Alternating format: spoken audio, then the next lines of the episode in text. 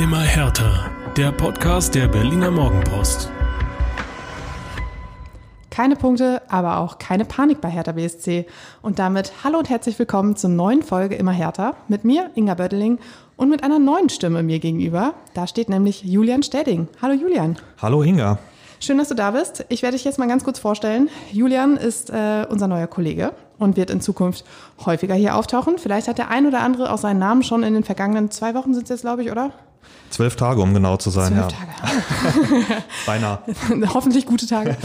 ähm, in der Zeitung gelesen, ähm, Julian ist äh, ja unsere Verstärkung für Hertha BSC, für den Immer Hertha Podcast auch. Denn, und das werden, wird jetzt einige von euch da draußen vielleicht ein bisschen in Trauer stürzen, Jörn Lange hat sich verabschiedet, geht neue berufliche Wege. Ich soll an dieser Stelle noch die aller, allerbesten Grüße an unsere Hörerschaft ausrichten von Jörn und ähm, ja, vielleicht kreuzen sich die Wege ja bei einem anderen, bei einer anderen Gelegenheit nochmal, aber so ist es nun mal und jetzt ist Julian da.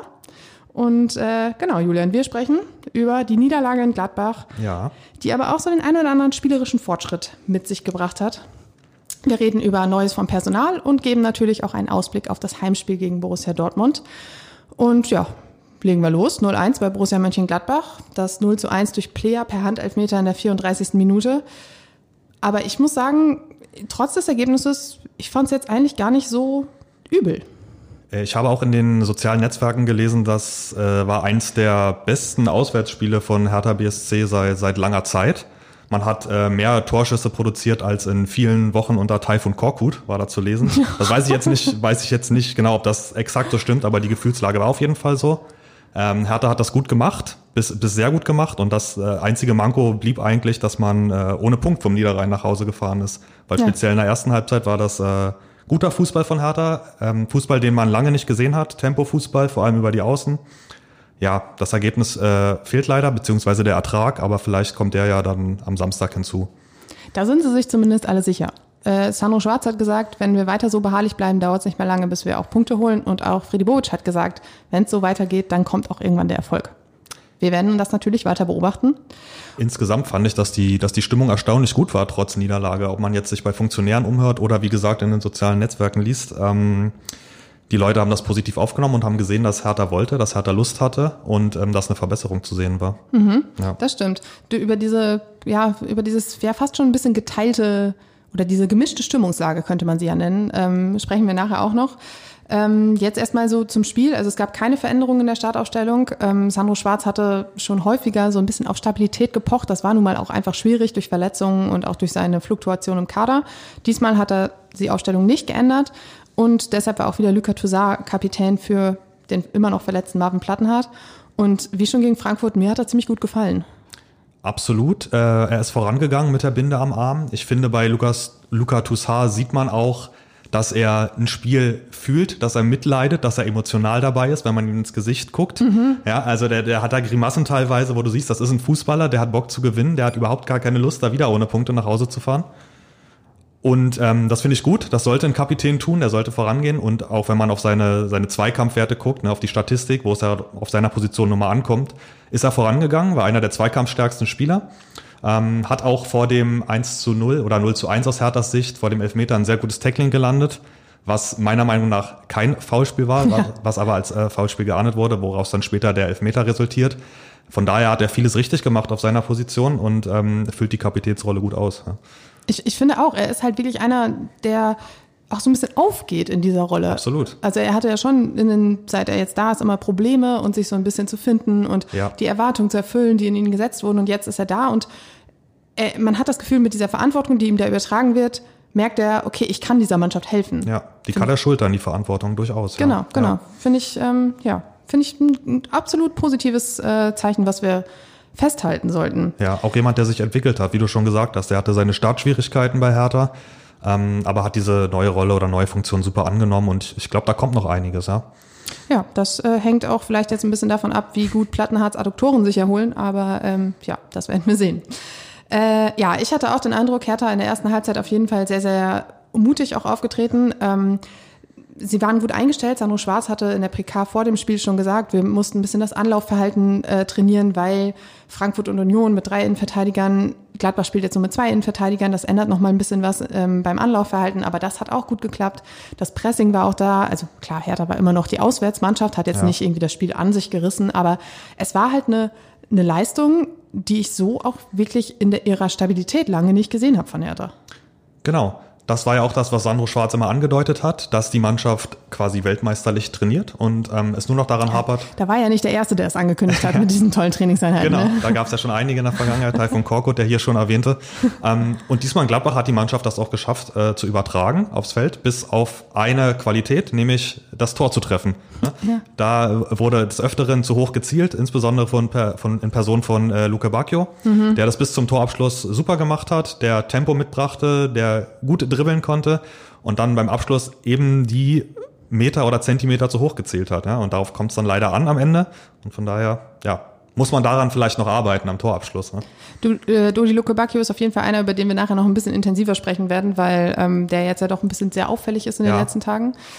Ähm, aber lass uns jetzt erstmal über diese ganzen Handelfmeter sprechen, die es gab. Handelfmeter ja. Nummer eins, äh, 34. Minute, ich hatte es schon angekündigt, Player verwandelt.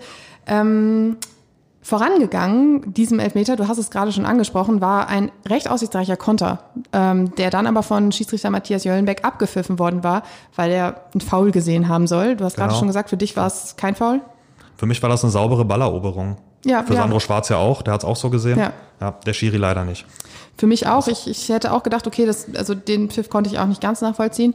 Daraus resultierte dann aber leider der ähm, Angriff von Gladbach, bei dem Jonas Hofmann eine Flanke in den Strafraum gab und Maxi Mittelstädt sich dachte, gut, klär ich mal mit dem ausgestreckten Arm. War nicht seine beste Idee, würde ich sagen. In Volleyballmanier zum ja. Schrecksprung angesetzt, ne? Richtig. So, dachte ich mir. Ja. Aber er wusste es auch direkt. Er ist auf den Boden gekommen, hat den Pfiff gehört und wusste sofort, okay, also wenn man beim Kopfball so hoch springt, dann ist das, äh, dann ist das ein gutes Zeichen. Allerdings ja. sollte man da die Hand unten lassen. Ja, ne? das war nicht seine klügste Aktion. Deshalb klare Entscheidung, da brauchte auch der VAR nicht mehr viel einschreiten. Absolut. Äh, Player verwandelte sicher und äh, schon stand es 0-1. Und dann war natürlich wieder interessant zu sehen, wie reagiert Hertha darauf. Weil ich erinnere mich an das Derby gegen Union 0-1, bums, alle Köpfe unten, alle Schultern hingen, keiner hatte mehr so richtig irgendwie den Glauben an sich. Das war immer so ein bisschen der Knackpunkt auch in den letzten ja. Jahren, ne? dass man so ähm, den Eindruck hatte, Hertha bricht sofort in sich zusammen, sobald ein Gegentor kommt und in der Mannschaft geht gar nichts mehr. In den Kopf Köpfen wird irgendein Schalter umgelegt, sportlich läuft nicht mehr viel zusammen. Das war jetzt in Gladbach nicht der Fall. Genau, genau. Und das ist auch wieder noch wieder so ein Punkt, Fortschritt, den wir festhalten ja. können. Da war die Einstellung da, man hat sich gesagt, okay, dann machen wir jetzt weiter. Und sie waren ja auch trotzdem immer noch mutig und haben nach vorne gespielt, hatten gute Chancen ja, es sollte dann halt nicht sein, weil dann kam nämlich Handelfmeter Nummer zwei. Ähm, Handball war, und Volleyball, wir haben einiges dabei in diesem ja, Spiel. echt, ne? Herr, was Hertha alles bietet. Ja. Ich meine, das müssen wir uns auch mal reinziehen. Ja. Ähm, da war es so, dass äh, der Schiedsrichter einen Hinweis bekam, dass Uremovic nach einer Ecke mit dem Arm am Ball war. Da hat ziemlich viel Dränge. Also selbst bei den ersten beiden ähm, Wiederholungen, Zeitlupen, habe ich es nicht sofort gesehen, weil er auch, glaube ich, ein bisschen verdeckt war von seinen Gegenspielern. Ja. Ich habe da nur irgendwann Hände gesehen und dachte so, ah, wenn das jetzt wirklich Uremovic war, dann haben wir hier keine Chance mehr. Der VAR-Check hat ein bisschen gedauert, dann die Entscheidung Elfmeter und Gelb-Rot für Uremovic, weil Herthas Innenverteidiger schon beim ersten Handelfmeter eine gelbe gekriegt hatte, obwohl er ja gar nicht verantwortlich war, aber er hatte den, ähm, die Ausführung gestört. Genau. Er ist immer mal wieder in den Strafraum gelaufen und hat dafür gelb gekriegt. Ja. Und dann folgte die zweite gelb-rote. Die auch, auch, ja, die zweite gelbe war dann ja auch eindeutig, wenn man sich die Bilder ansieht. Da ist da auch dann ja. wieder fast so hoch wie Maxi Mittelstädt gesprungen beim ersten Elfmeter. Und da gibt's dann leider keine zwei Meinungen. Uremovic musste runter. Für ihn persönlich auch, ähm, ja, recht unglückliche Woche, ne? wenn man sieht, er hat das ähm, Gegentor gegen Frankfurt verschuldet, wo er den Ball vertändelt hat. Jetzt fliegt er runter. Ähm, ja, da muss er einfach wieder reinkommen, wenn er seine Sperre abgesessen hat und darf das jetzt nicht zu sehr auf sich sitzen lassen. Ne? Das ist schade ja, für den Jungen. Ja, vor allem, weil er in der Vorbereitung auch, ich glaube, drei oder vier Wochen sogar gefehlt hatte ja. mit muskulären Problemen und sowas alles. Da hat er viel verpasst. Dann kam er jetzt in die Startelf auch dadurch, dass der Derek Boyata aus dem Kader geflogen war. Ähm, und jetzt sowas, das ist, ist unglücklich. Absolut, ja. Aber der zweite Elfmeter ging dann ja nicht rein. Zum Glück aus Herthas Sicht. Ähm, und man blieb im Spiel. Genau, Olli Christensen parierte. Auch für ihn natürlich äh, super fürs Selbstbewusstsein. Ja. Auch er hatte sicherlich keine einfache Woche mit diesen ganzen Turbulenzen um Jurune Jahrstein, Andi Menger und im Torwartteam und Co. Was ich auch ganz witzig fand, war, dass ähm, ich glaube, es waren drei Schützen bei Gladbach, die sich da hingestellt hatten und sich gegenseitig den Ball weggenommen haben. Da dachte ich auch, oh, oh, wenn das aber nicht schief geht, es ist schief gegangen, sehr zu Herthas Glück, aber ähm, Ja, ist auch alt für, für Jonas Hofmann dann blöd in der Situation, ne? wenn du dann darauf pochst, unbedingt den Elfmeter ausführen zu wollen und dann den ja auch, auch wirklich nicht stark schießt, leider. Da musst du dir den Spott deiner Kollegen anhören. Ja. Hertha und Elfmeter, das ist allerdings so eine Geschichte. Ja. Ähm, ich habe mal nachgeschaut, in der vergangenen Saison war Hertha die wenig schmeichelhafte Ligaspitze, was verursachte Elfmeter anging. Es waren acht, genauso viele wie der VfL Bochum. Allerdings wurden bei Hertha auch alle acht verwandelt, während Bochum es zumindest geschafft hat, drei entweder zu parieren oder der Schütze hat verschossen. Das heißt, bei Hertha wirklich acht verursachte Elfmeter, acht Gegentore. Eieiei. Und in dieser Saison sind sie schon wieder Ligaspitze, übrigens auch zusammen mit Bochum. Vielleicht sollte man sich mal für eine Selbsthilfegruppe zusammentun. ähm, Vor allem nach dem Bayern-Spiel. Genau. da sind es schon zwei in dieser Saison und Mhm. die Saison ist noch gar nicht so alt. Ähm, woran liegt das, Julian? Ja, das ist eine sehr gute Frage. Also, ähm, ich sage Also, das ist schon mal gut, das hört sich nach Erklärung an. Ähm, wenn du, du kannst das ja äh, nicht, nicht abstellen im Training, so reinzuspringen wie Maxi Mittelstädt. Das ist jetzt keine Sache, die du trainieren kannst. Das muss dir einfach klar sein, dass du bei so einer Flanke nicht mit dem gestreckten Arm nach oben gehst. Genauso wie Oremovic. Ich sehe da jetzt eigentlich kein individuell persönliches Ver Ver Versagen ähm, im Training oder bei, bei den Spielern speziell, sondern du musst in der Situation einfach wach sein, du musst in der Situation da sein und in der Bundesliga sowieso 90 Minuten. Hertha schafft das anscheinend nicht in, nicht in Gänze und da nicht so häufig, immer da zu sein in den kribbeligen Situationen. Woran das liegt? Ja, schwierig zu beantworten. Aber- Vielleicht hast du einen Lösungsansatz. Auch nicht so richtig. Aber individuelle Fehler ähm, sind es ja dann schon in dem Sinne. Also es ist ja schon der, das individuelle Problem des Ja. Spielers in dem Moment, oder? Ja, schon. Aber ich würde jetzt nicht von diesem Sprung von Mittelstädt oder von dem Sprung von Oremovic äh, nicht per se auf die individuelle Qualität schließen wollen. Weil beide, Ah, haben, beide okay. Mhm. haben jetzt auch kein ähm, grottenschlechtes Spiel gemacht oder so. Aber es sind dann halt diese, diese einzelnen kleinen Situationen, in denen du eben wach sein musst. Ja, du musst das dann über 90 Minuten abliefern auf dem Platz. Und da fehlt es vielleicht bei dem einen oder anderen, ja. Ja. Also das ist, Ja, ja. ja, das stimmt, da fehlt's noch.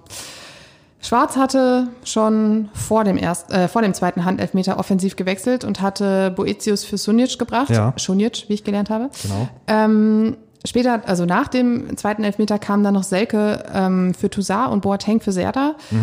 Also es war eine klare offensive Ausrichtung, klares Signal, was mich auch ehrlich gesagt ein bisschen überrascht hat, weil ähm, der Trainer offenbar, also er hat natürlich mit Dada ja auch noch einen neuen Innenverteidiger gebracht für Urimovic Ja, und sowas, also genau. die Umstellung war schon da, aber trotzdem war auch offensives Personal da und das war so ein klares Zeichen vom Trainer, hey, wir können den Ausgleich hier immer noch schaffen und das ist irgendwie auch so ein neuer Schritt gewesen, weil vorher war es immer so, oh Gott, oh Gott, jetzt müssen wir bloß dafür sorgen, dass das hier keine Klatsche wird und da war es so, wir, wir stecken hier nicht auf, wir machen hier weiter und sehe ich auch als Fortschritt an. Das unterstreicht das nochmal, dass Hertha eben nicht zusammengebrochen ist nach diesem 0-1, sondern weiter daran geglaubt hat, an den Punktgewinn, der ja auch absolut realistisch war, Ja. der in der Luft lag. Hertha hatte mehr Torschüsse, ähm, hatten zwar nicht mehr Ballbesitz, logisch, damit ein Mann weniger auch nicht, aber die gefährlicheren Aktionen lagen bei Hertha und ähm, der von dir angesprochene Boateng hatte ja dann auch nochmal die, die dickste Chance in der zweiten Halbzeit, als er an dem Jovetic-Schuss am zweiten Pfosten, ja, vorbeirauscht, zu klein ist, zu kurze Schuhe, man weiß es nicht. Er hat den Ball jedenfalls nicht mehr getroffen, sonst hätte es 1-1 gestanden. Ja. Ich hatte ja schon wieder Angst um Boatengs Muskulatur. Als Ja. er da so lag, dachte ich schon so, oh je, mine, aber es ist ja alles gut gegangen. Jovetic hatte auch noch eine ganz gute, äh, vielversprechende Chance, aber die war abseits. Mhm. Ähm, das war auch hauchzart am Pfosten vorbei, aber gut, hätte eh nicht gezählt, aber trotzdem, die, die Möglichkeiten waren da und das Ja. in Unterzahl. Also das hätte uns mal jemand vor ein paar Wochen sagen sollen. Ich hätte gelacht. Eine neue Hertha. Eine neue Herde. So, so weit wollen wir noch nicht gehen. Du hast ihn vorhin schon angesprochen, Dodi Luke Bacchio, ähm, war erneut der auffälligste Spieler, hatte, ich glaube, vier oder fünf hochkarätige Torchancen. Und Freddy Bobic hat nach dem Spiel gesagt, ein Tor hätte er auf jeden Fall verdient gehabt. Ja. Ähm, Luke Bacchio wurde gefragt, was noch fehlt, hat er ganz einfach geantwortet, Tore.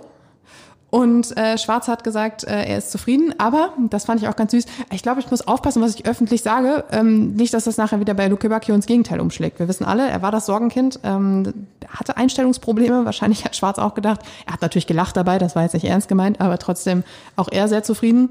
Aber da ist ja auch immer so ein bisschen die Gefahr, wenn du jetzt die ganze Zeit diese Chancen hast und du schaffst es nicht, den Ball unterzubringen, dass da Frust hinzukommt und du dann vielleicht wieder so in alte Muster zurückfällst.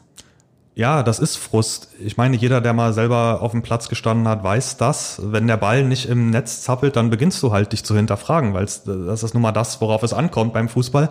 Da kannst du noch so gut schießen, noch so gut dribbeln. Du willst verdammt nochmal diesen Ball im Netz äh, zwischenhören, ja. Mhm. Und das macht doch was im Kopf, das löst was aus. Das gibt dir einen ganz neuen Auftrieb auf dem, auf dem Platz. Du spielst dann besser, du spielst dann befreiter. Ähm, ja, ist leider nicht passiert. Aber er hat ja äh, noch äh, genügend äh, Gelegenheiten, auch seine Treffsicherheit unter Beweis zu stellen. Aber wie du gerade sagtest, ähm, in den letzten Wochen wurde äh, Luke Bacchio nicht nur jetzt im Gladbach-Spiel, sondern auch schon davor mit einer Leistungssteigerung. Ähm, Im Pokal war er stark, gegen Frankfurt war er auffällig. Vom Sorgenkind ja zum, zum besten Mann, zumindest in diesem Spiel jetzt in Gladbach. Also das mhm. ist eine ganz klar positive Entwicklung. Und ich bin gespannt, ob er daran anknüpfen kann. Ja. Das finde ich wird auch gespannt zu sehen sein, einfach ob er wirklich da weitermachen kann oder ob er dann doch in alte Muster zurückfällt ja, genau. oder ob er verzweifelt und dann noch häufiger versucht, so einen Alleingang zu gehen und dann eben nicht mehr den Blick für den Mitspieler hat, was, wozu er ja auch hin und wieder tendiert. Dann ist es ja auch ganz schnell so, dass du dieses Tor so erzwingen willst, dass du alles versuchst und dann wirklich nur noch darauf fokussiert bist. Und das ist ja auch dann eher nicht so gut für die Offensive. Nee. Ja. Aber was wir noch lobend festhalten müssen, ist, dass er auch defensiv mitarbeitet. Ganz großes Manko bei ihm gewesen. Ähm, das haben auch alle Trainer, und das waren ja einige, wie wir wissen. Unter anderem übrigens Felix Magath. Julian, du musst es auch wissen. Ähm, äh, Ferbi hat eine kleine Challenge ausgegeben, dass wir bis zur Winterpause in jedem Podcast den Namen Felix Magath erwähnen müssen. Und ich wollte jetzt nicht in seinem Urlaub dazu ansetzen, dieses Vorhaben zu. Es ist schön, wenn Traditionen bewahrt werden, oder? auch in Abwesenheit auch, der Leute. Ich finde auch. ähm, ja, jedenfalls haben auch viele andere Trainer ähm, immer wieder bemängelt, dass es ähm, nicht nach hinten reicht. Wobei wir Felix Magath da jetzt rausnehmen müssen, weil als Felix Magath da war, war Ludi Luke Bacchio nicht da. Aber genau. egal, Hauptsache ich habe den Namen erwähnt. Ähm, jedenfalls, er geht lange Wege, er arbeitet nach hinten mit. Das ist, ist was, was sie von ihm verlangt haben und das ist auch was, was er signalisiert hat. Er hat gesagt, er war, galt als Verkaufskandidat. Er hat gesagt, ich will hier bleiben, ich will die Chance hier annehmen. Äh, Bobic hat gesagt, dann musst du aber auch zeigen, was du kannst. Schwarz hat mit ihm viel gesprochen, hat gesagt, das erwarte ich von dir, das musst du erfüllen. Und im Moment scheint es ja so, als würde ihm diese Konstellation mit Schwarz auch entgegenkommen. Ja, Schwarz scheint da den richtigen Ton getroffen zu haben. Persönlich bei Luke Bacchio und auch bei der Mannschaft insgesamt, die das neue Schwarzsystem, dieses oft beschworene Pressing-intensive Schwarzsystem verinnerlicht zu haben scheint, gut annimmt mm, und eben nur noch der letzte, der letzte kleine Tick fehlt. Mhm. Ja. Ja, ich könnte mir auch vorstellen, wenn dann mal Punkte kommen und Erfolge kommen, dass dann auch das Selbstbewusstsein ja. in diesem System ein bisschen größer ist. Ja. Trotzdem, also trotz der guten Leistung, die wir ja jetzt auch schon gelobt haben, du hast auch gesagt, die Präzision fehlte. Das ist auch was, worauf sich äh, Sandro Schwarz so ein bisschen kapriziert hat, weil er wollte jetzt keine euphorische Stimmung aufkommen lassen. Am Sonntag waren wir, nee, am Samstag war das ja schon. Am Samstag waren wir ähm, in Westend an einer Geschäftsstelle mit zu einer Medienrunde mit dem Trainer noch und er hatte Lob für den Auftritt seiner Mannschaft übrig, hat aber auch die ganze Zeit mahnende Worte ähm, gesucht und gesagt, hier ist jetzt die Stimmung nicht toll, wir sind jetzt nicht zufrieden, ähm, wir sind verärgert, das war ein beschissenes Ergebnis, nur um halt wirklich dafür zu sorgen, dass da jetzt nicht irgendwie der Eindruck aufkommt, dass Grund zur Freude ist. Und das ist ja auch ein wichtiger Punkt. Genau, und wenn du jetzt gegen Dortmund nicht punktest, dann bist du fünf Pflichtspiele ohne Sieg beziehungsweise ohne Erfolg. Mhm. Und dann wird's dann langsam auch kribbelig, auch in der öffentlichen Diskussion. Man möchte natürlich nicht schwarz anzählen, weil man sieht, die Mannschaft hat ganz klare Fortschritte gemacht. Aber irgendwann, man kennt das, werden die Fans nervös, wollen Punkte sehen. Irgendwann stehst du unten drin, wenn du auf die Tabelle schaust, du siehst schon wieder, Hertha ist schon wieder auf diesem verdammten Relegationsplatz, mhm. hat nur einen Punkt. Und dann kommst du in diese vielbeschworene Negativspirale rein. Wobei ich der Mannschaft auch absolut zutraue, dass sie gegen Borussia Dortmund ein, ein gutes Spiel zeigen wird, wenn sie das, das fortführt, was sie jetzt in Gladbach angedeutet hat. Ja. Ähm, was, was wollte ich jetzt gerade nochmal sagen? Negativspirale. Ach so, 15. Platz. Guter, guter Hinweis. Ähm, 16. 16. jetzt? Ich glaube, die stehen auf dem Relegationsplatz. Leider. Okay, das, das checken wir mal kurz. Das müssen wir nachprüfen. Das, das checken wir mal kurz. Gut, Jedenfalls dass wir hier, unten drin. Un, unten drin. Wir haben ja hier unsere digitalen Endgeräte, um das mal eben zu checken. Ähm, in der Zwischenzeit sage ich noch, dass wir natürlich nachher noch äh, über das Dortmund-Spiel sprechen und ähm, äh, schauen, was da so drin ist, weil wir uns natürlich auch an die vergangene Saison erinnern, die einerseits sehr prosig war und andererseits gegen Dortmund eher schlecht. Ja. Es ist Platz 16, du hast recht. Ähm, Platz 16, genau. Aber ein Punkt, und damit steht man immer noch besser da als vor, ein, äh, vor einem Jahr um diese Zeit in der Saison. Da war ja, man nämlich stimmt. punktlos am Tabellenende. So viel nochmal als Mutmacher. So, damit hätten wir das Thema aktuelles Spiel abgeschlossen und gehen mal rüber zur unserer mittlerweile ja auch wöchentlichen Thematik Neues vom Personal. Und da gab es ein paar Entwicklungen in dieser Woche. Und ähm, zum einen hat Freddy Bobic vor dem Spiel gegen Gladbach äh, ja eigentlich das erste Mal sogar, gesagt, dass der Vertrag mit Rüne Jahrstein aufgelöst wird. Da gibt's kein Zurück mehr. Wir erinnern uns, wir haben in der vergangenen Woche drüber gesprochen hier. Ähm, es war etwas vorgefallen, das nicht der Tagesordnung entspricht. Das hat Bobic auch nochmal äh, gesagt. Es soll sich um einen Streit zwischen Andi Menger, Torwarttrainer, und Rüne Jahrstein gehandelt haben. Allerdings wohl nicht im Training, sondern bei einem Gespräch. Also das ist alles noch sehr, sehr im Dunkeln. Ich hoffe, dass da irgendwann mal ein bisschen Licht ja. reinkommt. Ähm, jedenfalls unabhängig davon, ähm, war, also was der Inhalt dieses Gesprächs war, ob es jetzt Kritik an Mengers Arbeit war oder nicht, es steht offensichtlich in gar keinem Verhältnis zueinander. Weil wenn man diesen Schritt wählt und einen langjährigen Profi mitten in der Saison oder am Anfang der Saison suspendiert, dann muss das schon ziemlich heftig gewesen sein. Ja, drastische Schritte auf jeden Fall, ja. Genau. Und somit gibt es jetzt kein Zurück mehr und der Vertrag wird aufgelöst. Da ist dann halt auch immer die Frage, ist das dann tatsächlich ein Verlust? Was ist deine Meinung? Ähm, ähm, ich kann mir vorstellen, dass äh, Rudi Jahrstein ähm, menschlich ein Verlust ist für die Mannschaft. Ich glaube, er war anerkannt. Ich glaube, er war ein, so, so ein sympathischer Kerl. So kam er zumindest immer rüber. Und dann ist jetzt eben das, was da vorgefallen ist mit Andy Menger, steht dazu natürlich äh, diametral im Gegensatz. Ne? Also das hätte man von, von vielleicht von vielen Spielern erwartet, aber nicht von Rune Jahrstein, dass der anscheinend so eskaliert oder eventuell sogar handgreiflich geworden ist, das weiß man nicht. Man war nicht dabei, es ist hinter verschlossenen Türen passiert. Ähm, ja, also menschlich vielleicht ein Verlust, äh, sportlich äh, aktuell zu verkraften, weil man auch mit Olli Christensen jemanden hat, der das gut macht für seine jungen Jahre, der jetzt zwar gegen Gladbach ein paar Probleme in der Strafraumbeherrschung hatte, aber dem ich auch zutraue, sich da festzuspielen. Ja. Und man ist ja auch so dahinter noch gut aufgestellt mit den Torwarttalenten Tjag Ernst und ähm, Robert Quasi-Groch. Das stimmt. Trotzdem hat sich natürlich irgendwie auch die Frage aufgedrängt, wenn jetzt so ein erfahrener Torhüter geht, dann hast du einen 23-Jährigen, einen 19-Jährigen und einen 18-Jährigen im Torwartteam. Ist das was, womit du in so eine Saison gehst oder legst du nochmal nach? Sandro Schwarz hat gesagt, es ist, es war bislang ja gar kein Thema, jetzt ist es plötzlich ein Thema und deshalb sprechen sie intern darüber. Auch Freddy Bobic hat sich eher zurückhaltend geäußert, ähm, wahrscheinlich weil er auch nicht wollte, dass sofort zig Namen gehandelt werden, die jetzt vielleicht zu härter kommen. Ähm, und deshalb, ja, könnte ich mir schon vorstellen, dass, dass noch was getan wird. Ich meine, anderthalb Wochen sind noch bis Transferschluss. Und Sandro Schwarz hat auch gesagt, Alter ist eigentlich gar kein Kriterium, sondern genau. die Qualität. Jetzt ist natürlich die Frage, macht es denn nicht zumindest Sinn, noch jemanden zu holen, der Olli Christensen auch so ein bisschen Anleiten. qualitativ äh, herausfordert, dass er weiß, da sitzt jemand, der kann mir auch schnell meine Nummer eins abspenstig machen. Ich finde ja, ich finde es ergibt Sinn, ihm nochmal einen erfahrenen Torhüter an die Seite zu stellen der auch im Training seine Erfahrungen spielen lassen kann. Gerade auf der Torhüterposition ähm, in der Bundesliga ist es wichtig, dass du Erfahrung hast, dass du weißt, wie du mit bestimmten Situationen in den Stadien umgehst, denke ich. Ähm, das kann Sinn ergeben, äh, wobei, wie du schon angesprochen hast, Sandro Schwarz ja sagte, äh, Alter ist für ihn gar nicht das Kriterium, sondern Qualität. Also da muss man schauen, ob man dann, wenn man jemanden holt, ob man das dann wirklich als Maßstab ansetzt, wie viele Jahre derjenige schon auf dem Buckel hat oder was er einfach zwischen den Pfosten kann. Da ist ja auch das letzte Wort noch nicht gesprochen. Ähm, aber wenn du mich persönlich fragst, würde ich sagen, ja, es ergibt Sinn, dass man noch jemanden holt mit Erfahrung. Da ist ja wirklich auch immer die Frage nach dem, was auf dem Markt ist. Genau. Auch das werden wir mit Spannung weiter beobachten. Ähm, das Wechseltheater um Oma Alderete hat sein vorläufiges Ende erreicht. Ich hätte es tatsächlich nicht mehr für möglich gehalten, dass wir in diesem Transferfenster noch darüber sprechen, aber ähm, er wurde zum FC Getafe verliehen. Mhm zu dem Verein, mit dem er im Juli schon in Verbindung gebracht genau. worden war. Da wächst, platzte der Wechsel, wohl auch, weil der Verein nicht so ganz der Vorstellung des Spielers entsprach. Jetzt die Wende. Es gibt eine Laie mit Kaufoption. Laut Bild sollen das 5 Millionen Euro sein. Und laut Bild gibt es auch eine Weiterverkaufsbeteiligung von 30 Prozent, äh, die Hertha sich gesichert hat. Auch nicht ohne. Guter Deal, oder? Guter Deal. Ich glaube, das war auch für Friedi Bobic so ein bisschen der einzige Kompromiss, weil er will diese Spieler ja eigentlich verkaufen für seinen viel zitierten Transferüberschuss. Und wenn er jetzt hier die ganze Zeit nur Laien, Leihgeschäfte hinbekommt, weil die Spieler vielleicht nicht irgendwie so richtig zufrieden sind mit der Wahl des, des Vereins oder sonst was, wie bei Santi Ascasiba war es ja auch nur ein Leihgeschäft, da hatte man mhm. sich ja auch mehr erhofft, ist es vielleicht gut, wenn man wenigstens solche, ja, Deals ja. noch mit, mit dazu bekommt.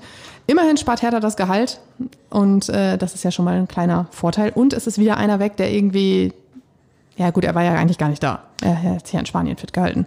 Genau, bringt uns aber zur nächsten Personalbaustelle der Innenverteidigung. Ja. Ähm, Alderete fehlt. Man geht jetzt mit äh, vier etatmäßigen Innenverteidiger in den Rest der Saison.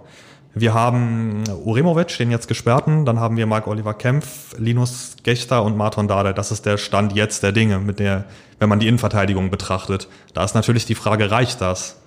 Ja, zumal der Drick Boyata ja auch vor dem Absprung steht. Genau. Er war in den letzten drei, also in den drei Bundesligaspielen den bisherigen nicht im Kader und er steht vor einem Wechsel zum belgischen Meister FC Brügge.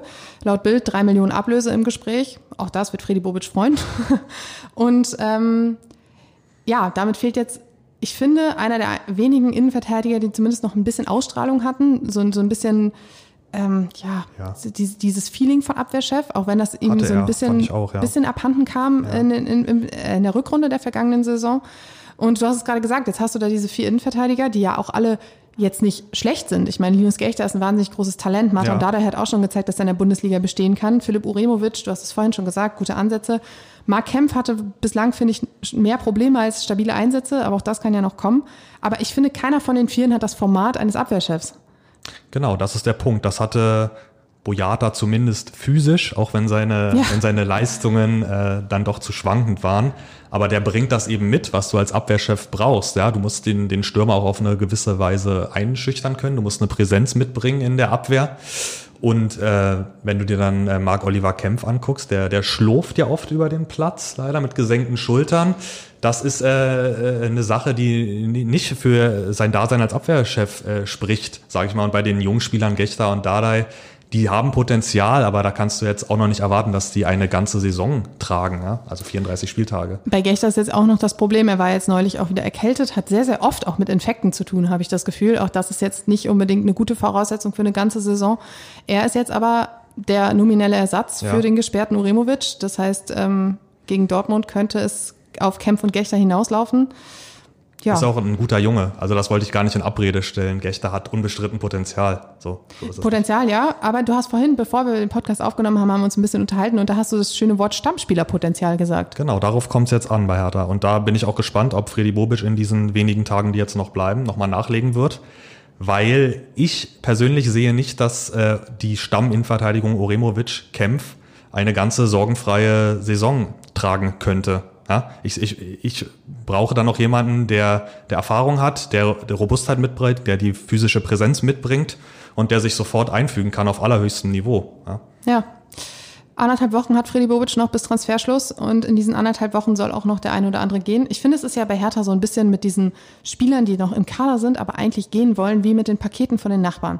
Ach, Sie, sie stören nicht wirklich, aber sie stehen irgendwie dann doch im Flur im Weg rum und man ist dann froh, wenn sie abgeholt werden. Oder?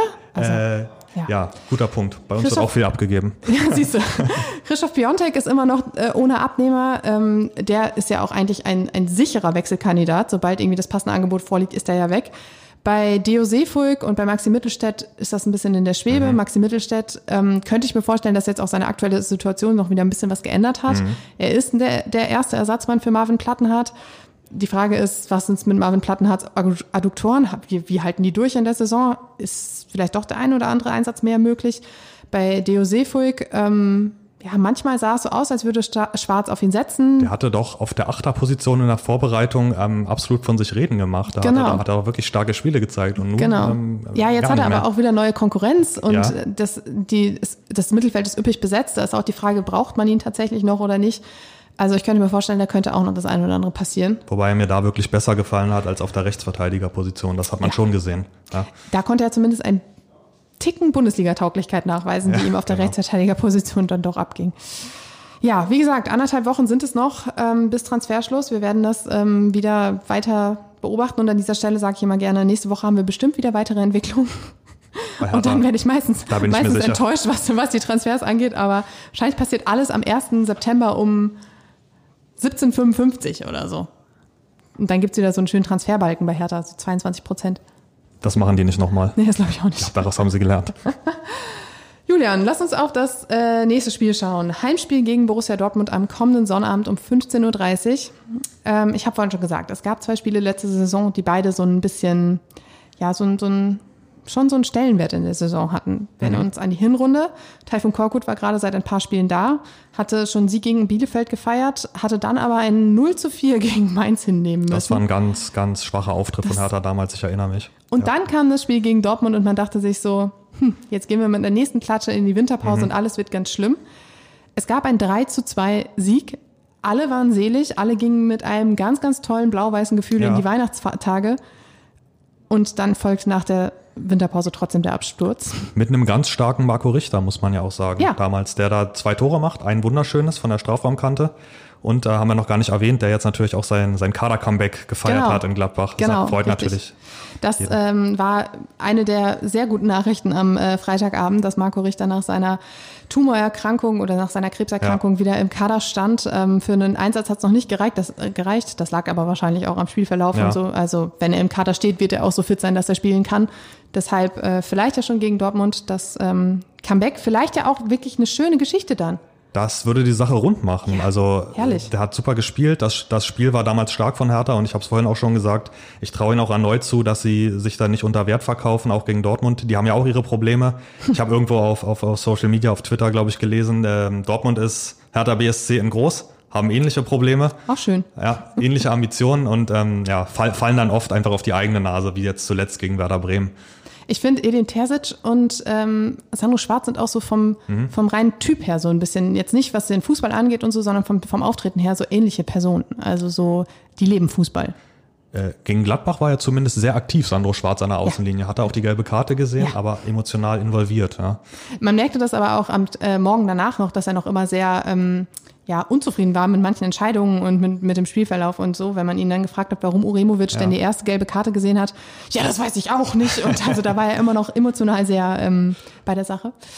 Aber zurück zu Dortmund, 3 zu 2 in der Hinrunde. Ähm, man dachte, das ist jetzt der Auftakt ähm, zu, zu besseren Zeiten. Das erfüllte sich leider nicht. Und all das kulminierte in einem 1 zu 2 in der Rückrunde zum fin Saisonfinale. Es war das letzte Spiel. In Dortmund war alles bereitet für ein fulminantes ähm, Saisonende. Man verabschiedete Marcel Schmelzer und äh, Susi Zorg und es war total gute Stimmung und auch die, äh, der, der kleine Hertha-Block war voller Euphorie. Ich kann mich halt noch sehr gut erinnern, es ist noch nicht so lange her. Ja. Ähm, und dann gab es ein 1 zu 2. Man schielte die ganze Zeit nebenbei. Ich saß auf der Pressetribüne und habe eigentlich fast am Ende mehr auf den Live-Ticker geguckt, um zu sehen, wie es in Stuttgart lief. Ja, und dann wollte es der Fußballgott so, dass Hertha in die Relegation musste. Stimmt, da war, das war, wo Mukoko noch ins, ins lange Eck trifft gegen Hertha. Genau. Ne? Und dann war der Relegationsplatz äh, besiegelt. Genau. Ja. Da hat man es Dann- noch verdaddelt. Ja, Da waren alle Worst Cases Ja, Mhm, eingetreten, die eintreten mussten. Und ähm, ja, dann gab es die Verlängerung gegen den Hamburger SV, die ja zum Glück gut ausgegangen ist. Äh, die Bilanz spricht leider auch nicht für, ähm, für Hertha BSC. Es gab 77 Duelle, 20 Siege, 18 Remis und 39 Niederlagen. Das ist äh, schon sehr deutlich, aber man muss auch sagen, dass Dortmund auch eigentlich in einer anderen Sphäre unterwegs ist. Ja. Aber du hast es vorhin gesagt, auch sie mit durchwachsenem Start, was die eigenen Ansprüche angeht. Vergangenes Wochenende gab es ein sehr spätes 2 zu 3 gegen Werder Bremen. Sehr, sehr spät. Sehr spät. Rekordverdächtig spät sogar. Ich habe gelesen, äh, in, äh, in, in den letzten 13 Jahren in Europa gab es nicht mehr so späte Gegentreffer, zumindest in der Fülle nicht. Also das war rekordverdächtig, wie man das noch verdaddelt hat. Ein wenig schmeichelhafter Ja. Rekord für Borussia Dortmund. Äh, die sind jedenfalls auch ein bisschen angeknackst, weil in der, ich glaube in der Vorwoche war es, da ähm, spielte man in Freiburg, lag 0 zu 1 zurück Ja. und hat dann in der zweiten Halbzeit das Ganze noch gedreht zu einem 3 zu 1 und alle sagten, das ist die Mentalität, die wir sehen wollen. Wir wissen in Dortmund Mentalität immer großes Thema. Marco Reus sollte man besser nicht danach fragen. Und ähm, da dachte man sich, okay, jetzt hat Edin Terzic diese Mannschaft umgekrempelt, das läuft jetzt. Würde ich jetzt nach dem 2-3 gegen Bremen nochmal hinterfragen wollen. Aber ähm, ja, so richtig selbstbewusst kommt diese Mannschaft dann auch nicht nach Berlin. Äh, nee, und da liegt ja auch Herthas Chance dann begründet. Ne? Da genau anzuknüpfen aus dem Gladbach-Spiel, den Schwung mitzunehmen und endlich mal dieses verdammte Tor zu treffen. Ja. Darin liegt die Chance und darin, dass man vor den eigenen Zuschauern spielt. Und ich meine, wir werden alle in ein paar Wochen da sitzen und wir frieren wie Hulle. Deshalb sollte man es ja noch genießen, dass es am Wochenende wieder warm wird. 60.000 Zuschauer könnten und finde ich es auch sollten es werden. Äh, noch gibt es Tickets und ähm, im freien Verkauf auch. Also jeder, der noch keins hat, ne? Hinder. Und ähm, tja, Julian, also es war in der vergangenen Rückrunde so, dass äh, der Kollege Färber immer seinen Tipp abgegeben hat am Ende. Ich habe schon gehört, das wurde ihm, wurde ihm verwehrt, weil er nicht Ja. so häufig damit richtig lag. Auch unsere Hörerschaft äh, war dann irgendwann etwas abergläubisch und hat gesagt, nee, nee, der Färber, der soll jetzt nicht Ja. mehr hier sagen, klarer Ja, Sieg für okay. Hertha BSC und sowas. Aber weil du nun mal noch neu bist jetzt bei uns hier, Da darf ich noch. du darfst noch. Und du darfst mir jetzt sagen, Hertha BSC gegen Borussia Dortmund. Wie geht's aus? Nun habe ich es ja wirklich auch schon positiv angeteasert im Verlauf dieses, dieser Aufnahme, dass ich Hertha was zutraue und ich sage 2 zu 1, wohlwissend, dass ich sehr oft daneben liege. Aber wir werden sehen. Wir werden das sehen. 2 zu 1 für Hertha. Super, okay. Ja, wir haben, ich finde, wir haben alles getan. Wir haben alle positiven Dinge rausgearbeitet, die es rauszuarbeiten gab aus diesem Spiel und aus der Entwicklung von Hertha BSC. Wohlweislich, dass es natürlich immer noch keine Punkte gab, ja. dass es immer noch nur ein Pünktchen ist und der 16. Platz. Aber ich bin sowieso jemand, der guckt wahrscheinlich erst auf dem 10. Spieltag auf die Tabelle, weil vorher macht das irgendwie wenig Sinn für mich. Aber ähm, tja, noch ist die Stimmung gut, habe ich das Gefühl. Genau, und wir werden sehen, wie es äh, am Samstag um 17.15 Uhr dann aussieht. Genau, oder um 17.20 Uhr, wenn es wieder fünf Minuten Nachspielzeit gibt. Ja, Julian, das hat Spaß gemacht. Freut mich, dass du da warst. Dankeschön. Ich habe schon gesagt, dass äh, wir werden dich häufiger hören jetzt wahrscheinlich in den kommenden Wochen und Monaten. Und ich freue mich auch. Vielen Dank für die professionelle Aufbereitung und äh, die sympathische Aufnahme hier. Danke dir und euch da draußen. Danke zum äh, zum Zuhören, zu, fürs Zuhören. Äh, die nächste Folge gibt's am 29. August. Bis dahin, bleibt gesund.